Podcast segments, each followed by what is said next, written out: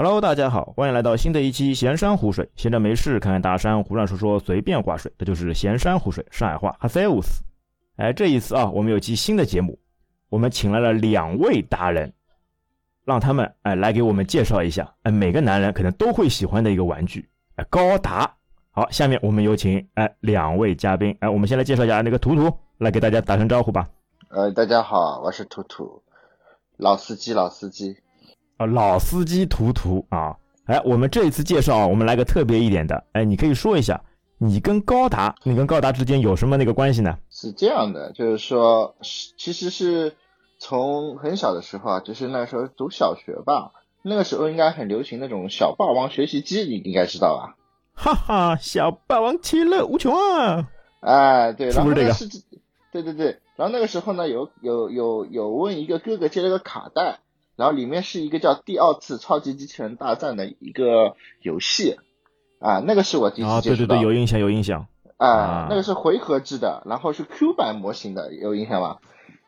那个是我第一次接触到。对对对，所以你第一次接触模型时候还是非常早的时候，接触到很小的时候，对不对？啊，对对对，那个时候是第一次接触到这个高达类的模型。当然，这个作品当中还有包括很多的其他的。一些机机器模型嘛，但是是高达模型对对对，这个我们后面可以，这个我们后面可以详聊啊。那我们一起有请另外一位，哎，瑞来来给大家打声招呼。哎，你也可以说一下，哎，你跟高达是什么样的一个关系？哦，大家好，我叫瑞啊。目前算是，其实虽然说入坑这么长时间，但是我个人觉得还算是一个萌新。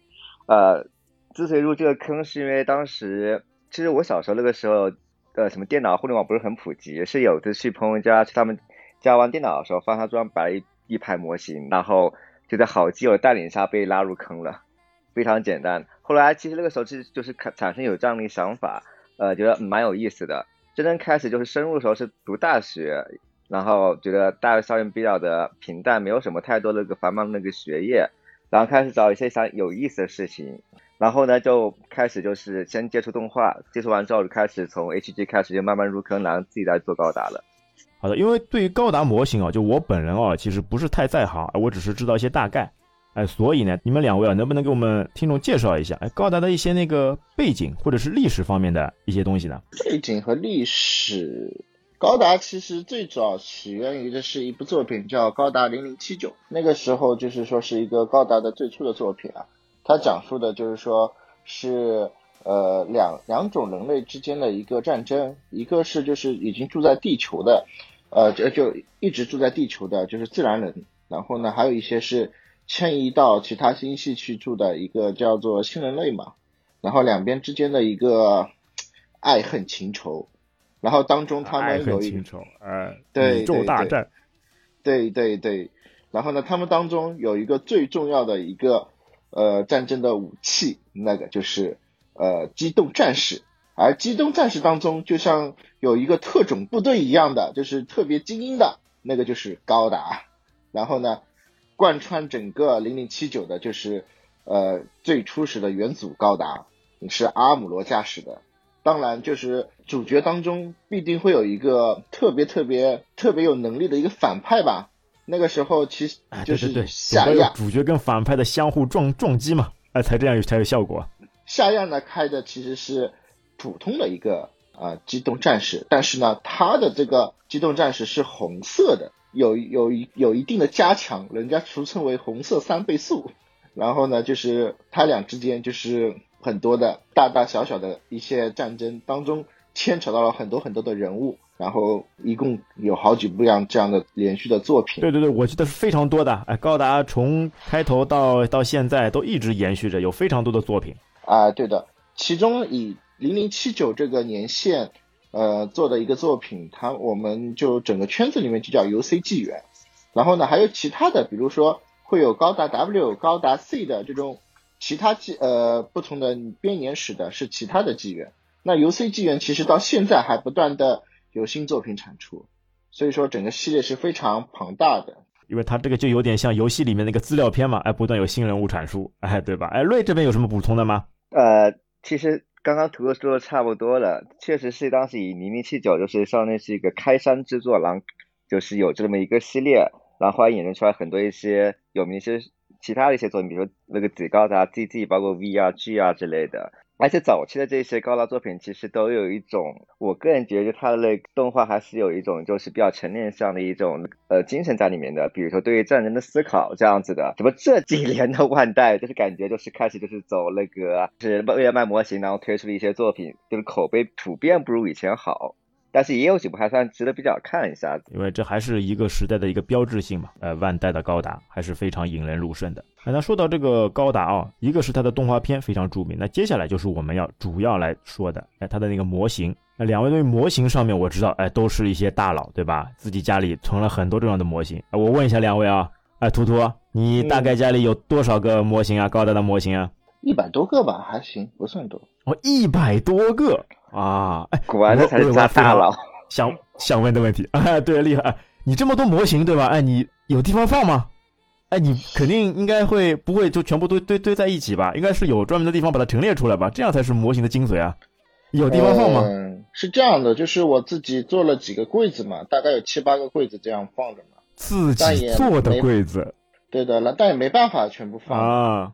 就是会挑一些自己比较喜欢的、想摆出来展示的，就放在外面。还有一些呢，就是它只能默默的在那个盒子当中，是会是吧？那盒子当中是拼好的还是没有拼的？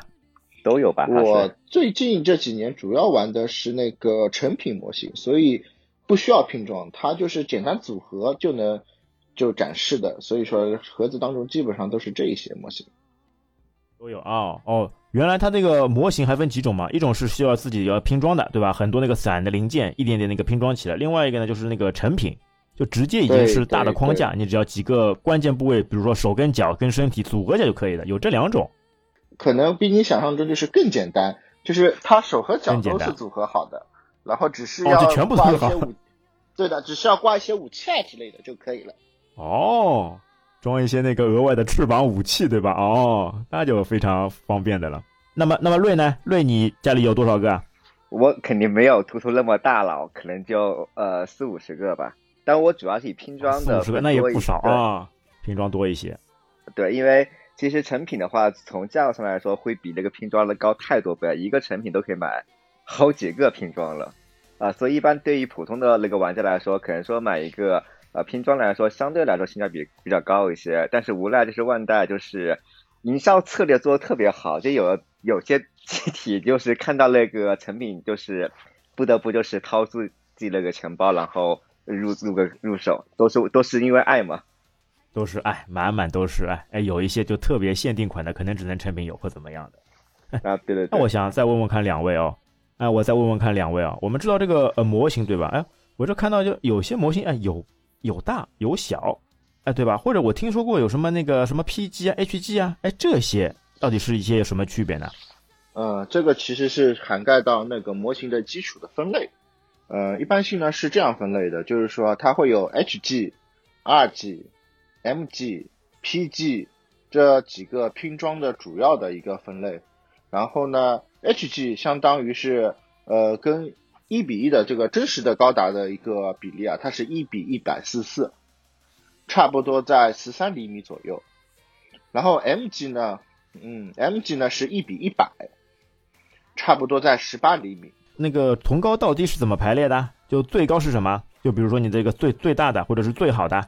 最大的不一定是最好的，但是就是说最好的就是说拼在拼装这个呃板块来说，最好的是 PG 啊。然后后续是 MG，然后是 RG、HG，那当中还会有一些子分类，比如说有一个叫 Mega Size 的，那个呢做的比 PG 还要大，但它只是一个类似于 HG 的单纯放大版，就是让你感觉这个东西很镇宅很大，啊，会有这种零零碎碎的一些小的东西。哦，这个，对对对，这个词用的好，镇宅。啊，对对对。然后的话，其实就是从嗯入手的一个难易程度，然后呢还有一个完成度上都做的比较坚固的，其实是 MG，因为呢它相比于那个 HG 这种比较小的，它的手感会比较好，它因为大小比较适中，同时呢因为它大小适中，它可以塞入很多的细节和机构，让你感觉哎这个模型它有很多的联动，很多的分色，哎做的就特别好。然后呢，相比于 PG，PG 的话，因为它是最高级别的，它每年的出产量是非常少的，出的新品速度会很慢。它不像 MG，我可能一年会出个二三十个新品，PG 大多数时候一年只出一两个。然后的话，呃，价格也会比较高，所以说 MG 是一个主流。主流啊，性价比什么的，就综合玩家上上面那个性价比还是比较高的。然后相比于 MG 呢，近些年来它也有一个新的系列是 RG。这个是我记得应该是从我大学时候才会有才有的一个系列，它呢是主打的是，呃，它是一个 HG 大小，就是十三厘米这个大小，但是呢，它的模型的那个分色，它有个叫 R 级分色，基本上能做到跟 MG 一样的一个分色程度，同时它还有个特色是一体骨架，就是正常的一个 MG 的模型，它就像人一样，它是有骨架，然后再有人的肌肉。皮肤这样一层一层装，呃，装配下来的，那哦，一层一层上去的啊，哎，对的，MG 的那个骨架呢，是一个一个零件这样装好，慢慢拼凑起来的，而 RG 这个一体骨架，它厉害在于，呃，它这个骨架是不需要拼凑的，它只要你从流道上剪下来，然后正正常的就是像你前面所说的手手脚安装一下，哎，这个股价就能成型，这是它的，就是怎么讲，就是一个。科技的一个代表，成一体成型股价，哎，都都是说的 Unibody 对吧？一体成型，对的。那像这边哦，我还有有个情况想了解一下啊，就我们刚呃刚像你说的嘛，对吗？哎，PG、MG、HG 这种，它那个大小都有所不同的嘛，哎，但是它这个比例啊，我前面听到你说那个比例对吧？一百一比多少？一百一百四？对对对。哎，那那它这个比例是按照什么那个来比出来？这个一百四，对吧？它这个是按照什么来比的呢？是按照动画片里面它的那个实际高度，还是什么？是这样的，我可以这样给你解释一下，就是动画片里面，你看，哎，它只是个动画片，那它只是画了一个这样的一个模型出来，但它这个模型的，它是有一个一整一整稿的一个像像像是设计设设计图案一样的，它会写上，就是说按它的那个真实比例。比如说它是十几十几米的一个模型，然后它的各种资参数，它其实都会在它的那个设计稿里面体现出来。所以呢，就是啊，都是非常详细的啊，它的那个三维尺寸都会非常详细的记录下来。哎，对对对，他会告诉你真实的，就是他们想象中真实的应该是什么样子的。然后呢，玩具厂商就是按照他们给到的这些资料去按比例缩小啊，这样做。所以这个比例就是按照真实动画片里面啊，它的那个真实尺寸来缩小而形成的。哎，是的，是的。啊，哎，那瑞啊，哎，像你啊，你现在拥有的那个最大的一个模型大概是多大的呢？就是那个 PG 的冷天使，就大概就是呃一比六十那个，大概一比六十，那就很大了。对，大概三十多米多厘米。但是其实 PG 的话，它呃确实就是类，就是当拼装过程中你会发现，就是真的是内构非常的精细。就是整个那个结构表现看上去特别好，但 PG 的缺点也蛮明显，就是大占那个位置，然后不太适合把玩以及摆 pose。像它这种模型就拼好以后嘛，它的那个手脚关节什么的其实都是可以活动的。呃，对的。其实像 PG 的话，就是呃，因为体积做大了，然后零件可以做的更加精细，所以它可以摆出各种比较复杂的 pose，但是也是。但是你要花很长的那个时间和精力去摆，因为否则会引起掉件或什么之类的啊。哎，摆好以后拍张好看的照片，哎，我放在朋友圈上面，哎呀，投来满满羡慕的眼光，哎，非常厉害。所以基本上把就是基本上高达米有很多有个习惯，就是把就是拼完这个机体之后，一定要还原一下动画当中的名场面，有这方面的哎。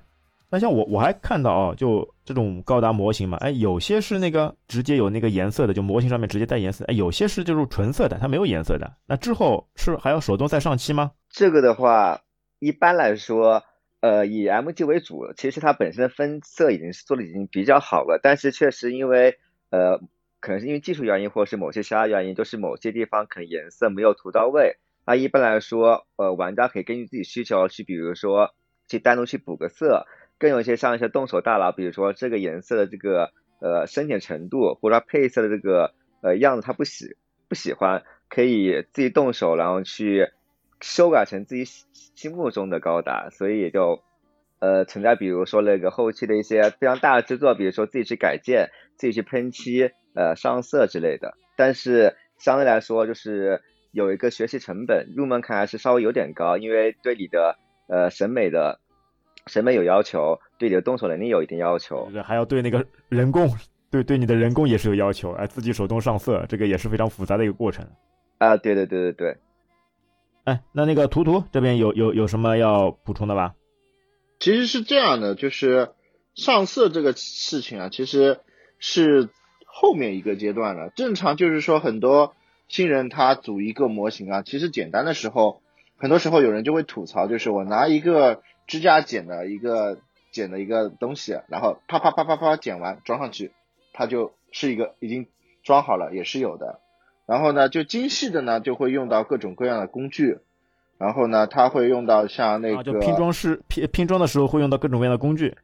哎，对对对，像我们这个行内呢，有一种薄刃的一个呃薄刃剪，它的那个刃是特别薄的。那个它呢是叫呃叫中文翻译过来叫神之手。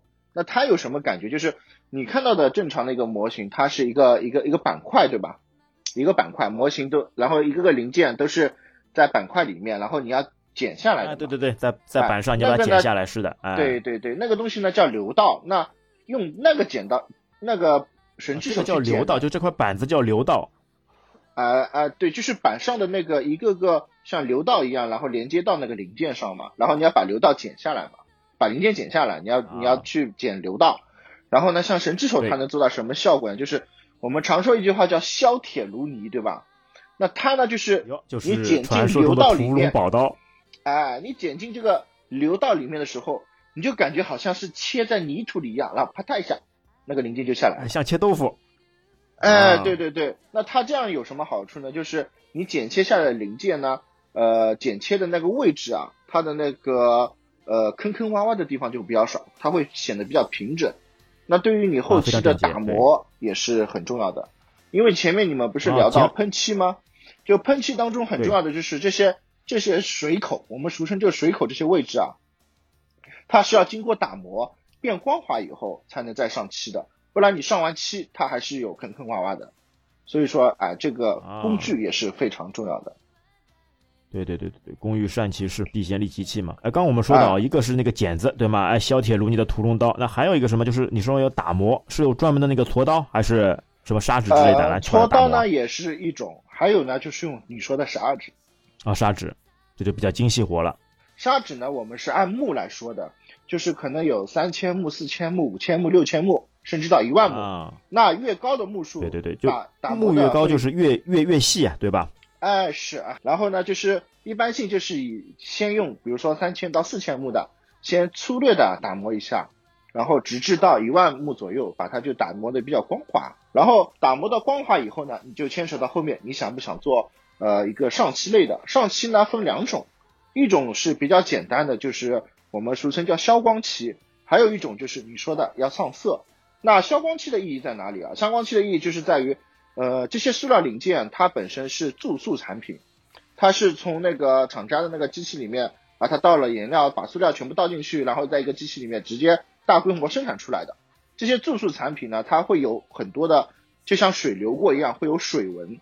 特别在高光的条件下，哎，你看这个模型就很塑料，就没有真实感。然后呢，如果你用消光漆多喷几次，喷薄喷几遍，那个水纹它就会像被磨砂磨过了一样，就没有那种塑料感，就感觉哎，这个模型会比较真实。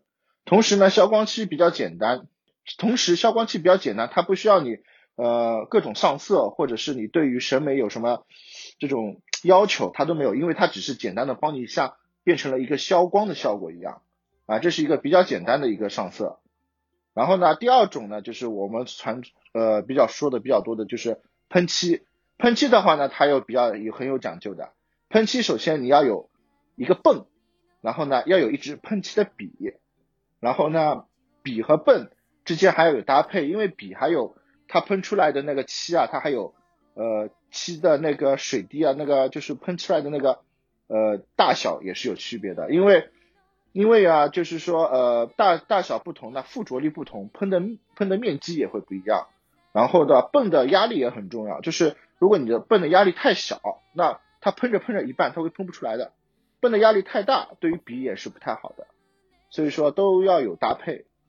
然后对于漆的话，呃，打断一下啊，我问一下啊，它那个笔就喷的时候，那个出来那个气是就很细的那种嘛？因为它会，比如说你喷这一个部位，它会不会就带到其他部位上面呢？这一定会有，这是一定会有的。你喷漆都是 A O E，你知道吗？都是一个范围伤害，它不是精细伤害。那对于这个呢，其实早有解决方案，但是这个方案呢，其实也是没有办法中的办法，就是我们会做遮盖。就比如说，我只是想喷一个面积 A，那整个面积是 B，那它会把把 A 多出来的 B 的那一部分用一些胶纸啊之类的遮盖掉，然后只喷 A，一喷那只能喷到 A 上有漆的颜色。但是这个这个是后面的汽车上漆什么也都类似的，嗯，对的。但是这是后面的几步了。其实当中还有一步很重要的是水补土，你知道这是什么概念吗？哎，什么意思？哎，没听说过这个词哎。我这是我自己走过来的亲身经验啊，就是如果你没有路过的坑，哎，给我们来解坑。没有水补土，你直接把颜料喷上去的话，因为它的表面都是塑料嘛。塑料的附着力会很差的，张力不够，就是你喷的会很不均匀，你喷几遍它都感觉没有完全喷上去一样。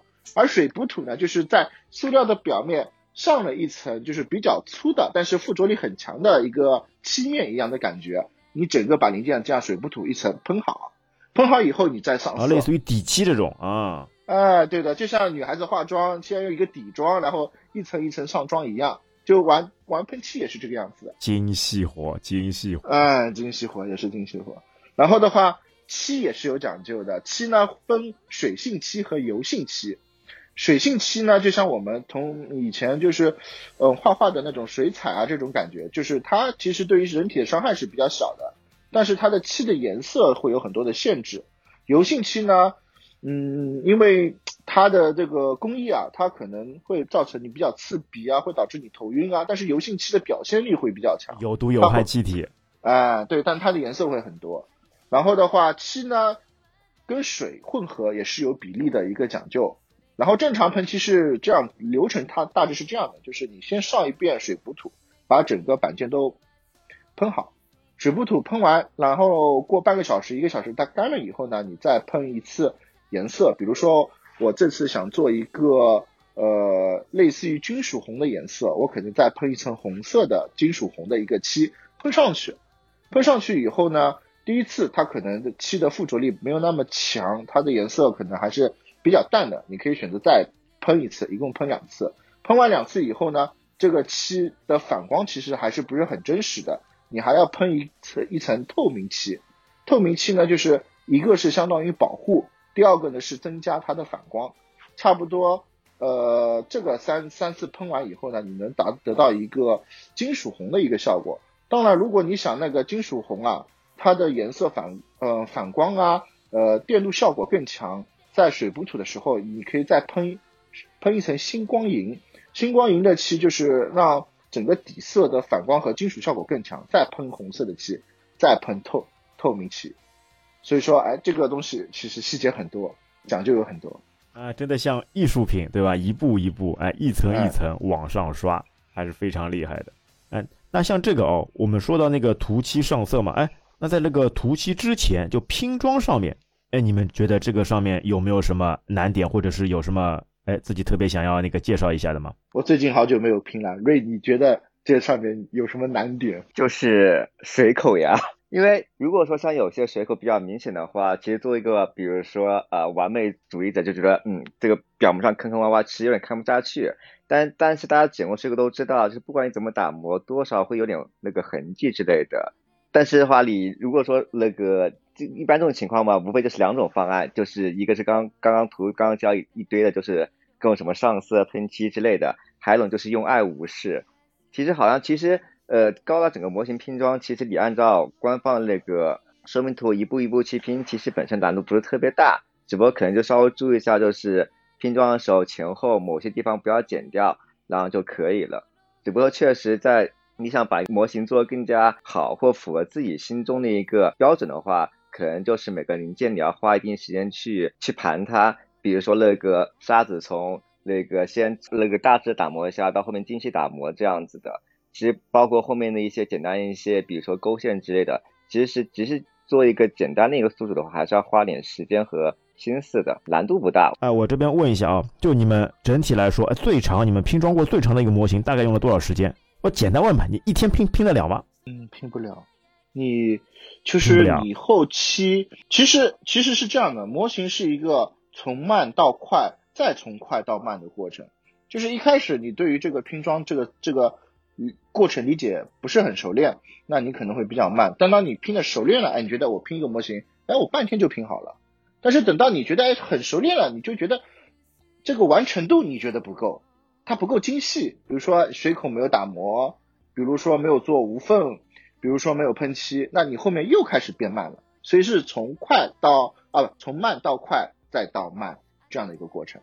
你其实越越越牛逼的大神啊，他其实处理同样的一个模型，可能花的时间会更多，因为不仅仅是你把一个模型拼起来了，他就哎他就拼好了。我们这个里面其实讲的更多的反而是完成度，这个模型哎能做成一个怎么样的一个表现的一个效果，工艺才更重要。好，那像你们啊，全部都做好了，花了很长时间，全部都弄好了，对吧？哎，然后就你们这个行业里面，对吧？哎，你们怎么交流的呢？怎么分享的呢？哎，就说我比如说今天我做了一个，哎，那我通过一些什么方式，哎，来获得一些是跟群友那么一些认可啊，还是一些那个赞赏啊之类的呢？嗯，大多数时候应该是在群里面分享，就是因为模型这个圈子其实还是比较小众的一个圈子。那大部分的时候呢，其实小众的人会比较抱团，所以有很多的这种玩具群啊，这这样的，然后大大家会在群里面分享，反而会比较多。然后最多呢，你可能会到，呃，像我的话，会有一个叫什么分享照片的一些一些 app 里面，哎，去分享一些模型照片。但这种呢，其实当中其实玩模型的人还是比较少的，不如就是一个一个的那种微信群来的比较直接和实在，因为里面其实大部分人爱好。大家都有这样的爱好，其实交流起来没有障碍。哎，那像你们那个购买方式是怎么样的嘛？就是你看中一个模型，哎，你想买，一般是通过什么渠道？哎，而且之前我看到好像那个闲鱼，闲鱼上面也有很多这种二手交易啊。哎，这又是怎么回事呢？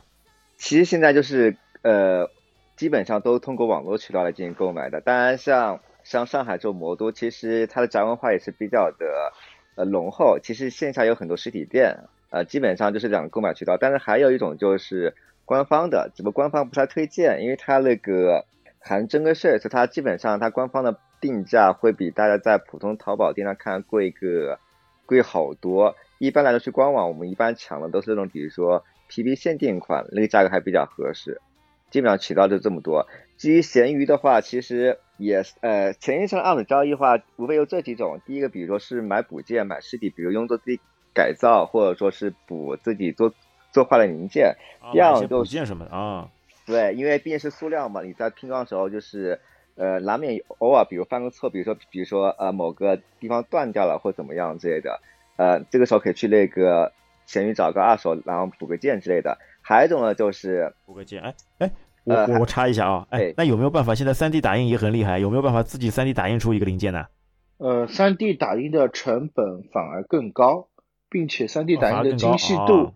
跟板件还不一定搭配，但是呢，就是有一些模型，有一些成品模型，它本身没有这些零件的话，哎，的确还真有人用 3D 打印去代替某一个关节啊之类的把它做上去，但这个其实相对而言不如你直接补的成本来的划算啊，还是成本高啊。还有一种就是对，一是买板件，第二就是那个二手交易，就是那个全新的。一般全新的话，大部分你会看的话，就是要么有些人是出坑回血，然后卖掉自己。的一些模型，要么就是直接是倒卖那种万代一些限量款，因为像万代他发行某些模型的时候，可能说，呃，这个模型我可能不确定什么再版，可能就只发到这一期。但是如果说你是个真爱粉，你想买的话，只能要去那个各大那个网络渠道去抢或什么事或提前预定。但一旦抢不到的话，那就是后期面临着可能要涨价的情况。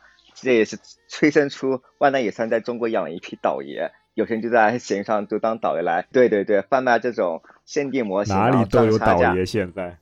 哎，对的，说多也是累，那就造成一些真实想要的，哎，一些那个粉丝他买不到，然后只能花高价钱从网上从闲鱼上面再再去买自己喜爱的一些东西，哎，比较像那个鞋子类似的嘛，对吧？我们都知道这个。对对，只要有供需差，就不会没有倒爷，就是这样现实。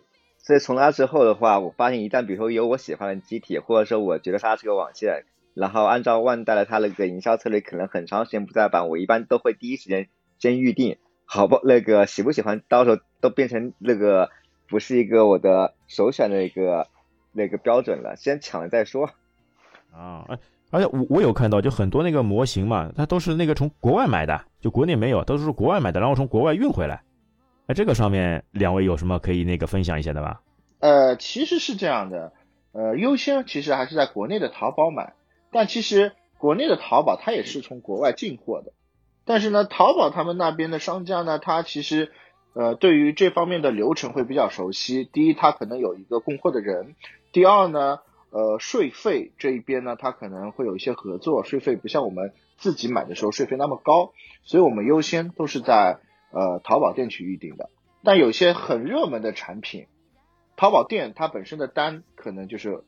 被秒空了，你很难在淘宝店拿到这些单子，那你不得不到呃国外的网站去买，比如说日亚，日本的亚马逊，然后呢，呃还有一个叫阿米阿米，还有一些 AE 这些主要的几个网站，然后呢，你可能要用国际的那种 Visa 卡，然后在那边购买，购买好以后呢，然后呢，它是支有些商铺是支持直邮的，然后呢，它就直接直邮到国内。但是当中呢，你就面临的像亚这种都是可以直邮的，对。但是当中面临的两个关卡，第一个运费非常高，第二个会不会被税？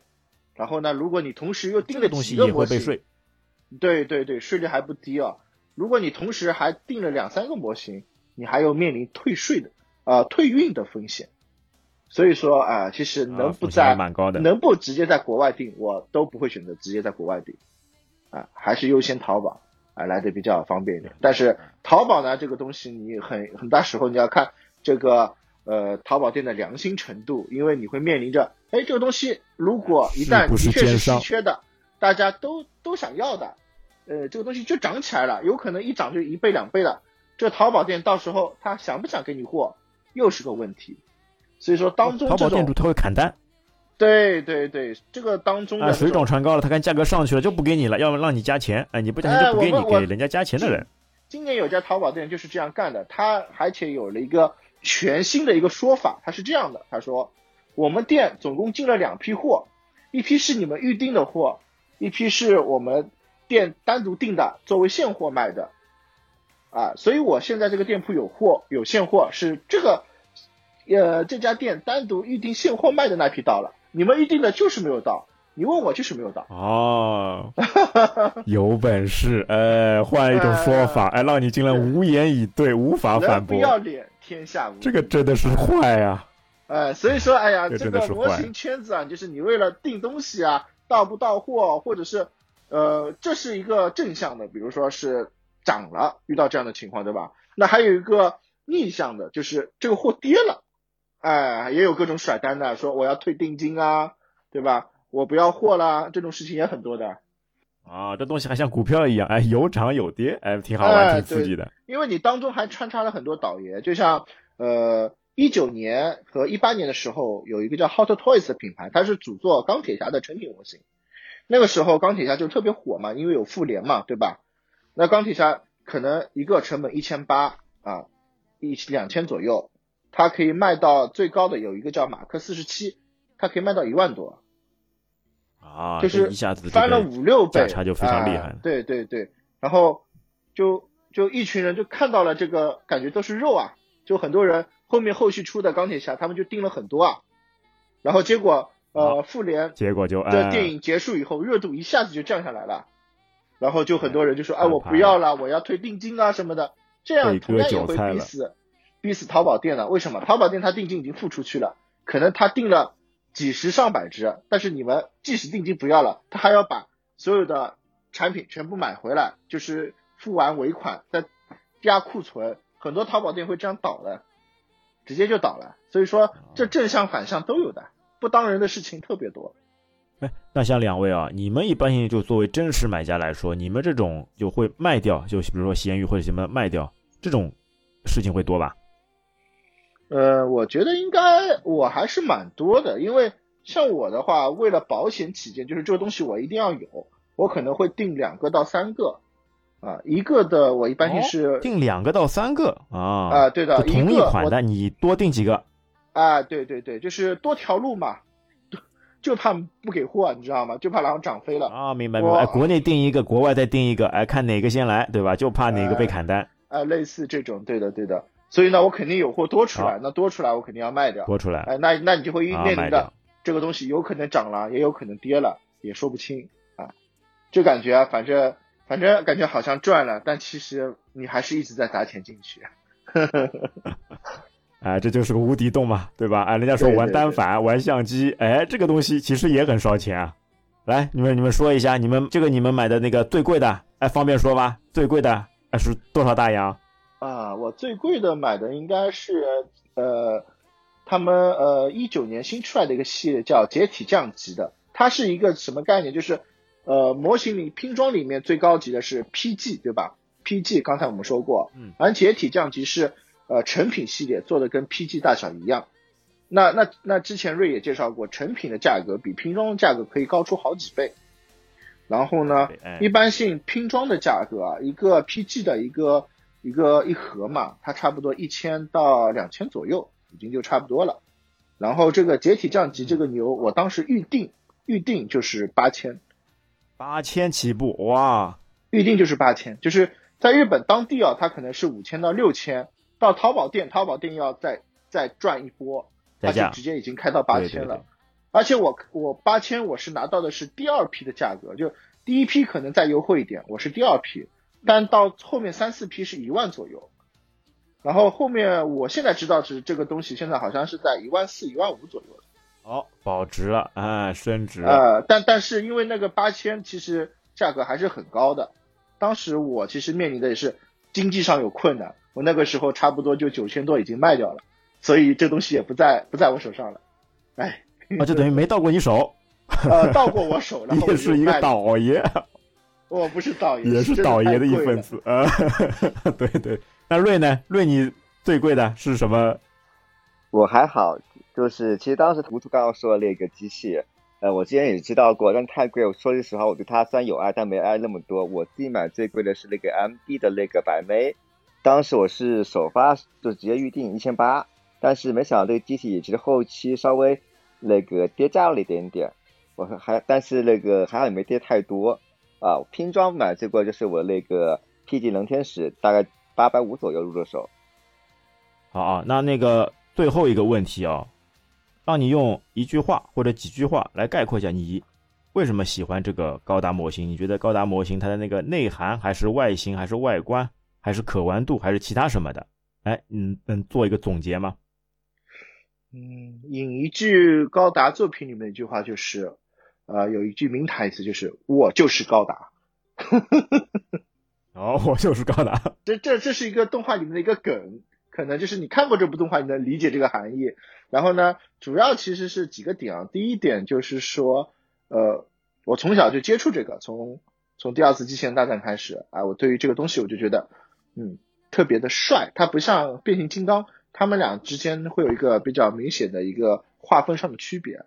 然后呢，第二点呢，就是说，呃，这个模型的制作的这个过程，其实是你感觉是一个从从无到有的过程，你也会感觉一有一点成就感，特别是你如果完成度做得很高的话。然后第三点呢，就是说，生活毕竟压力也挺大的，总要有一些东西让你放松心情。啊，对你来说是一个放松的一个良药，是你可以在这个拼装的过程当中，或者是欣赏的过程当中，哎，找到内心的一丝平静，哎，让让你缓解一下，放松一下，哎，这是一个非常好的。一个让你轻松的一个方式，对对对，啊，那么瑞呢？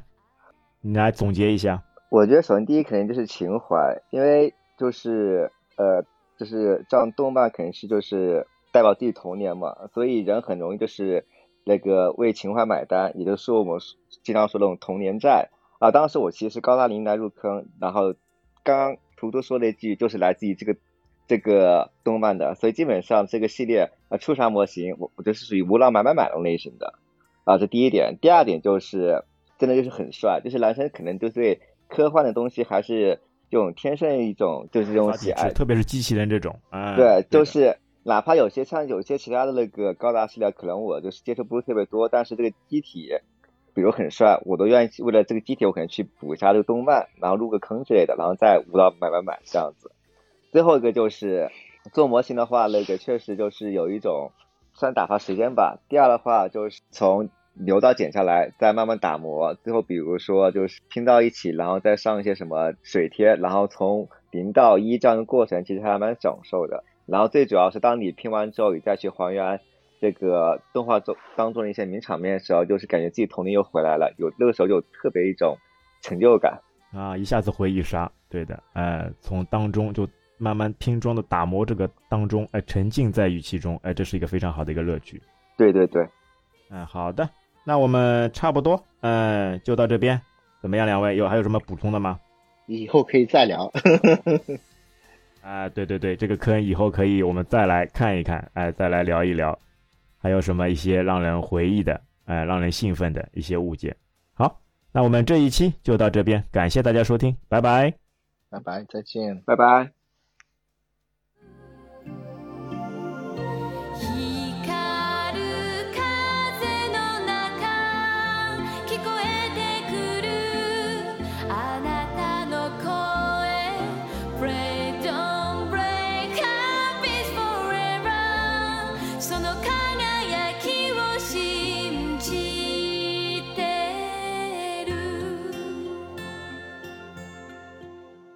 感谢您收听本期节目。如果您觉得节目对您有帮助，欢迎点赞、留言、转发，让更多的朋友知道我们这档节目。如果您对节目有任何的建议和想法，也请在评论区中留言，我们会虚心接受，积极改进。希望您可以在喜马拉雅和 Apple Podcast 以及小宇宙 App 上对我们的节目进行订阅和好评。你也可以在其他平台，比如荔枝、蜻蜓、网易云音乐上面找到我们的节目。也欢迎大家订阅我们的微信公众号，直接搜索微信公众号“闲山湖水”的全拼。您的支持是我们最大的前进动力。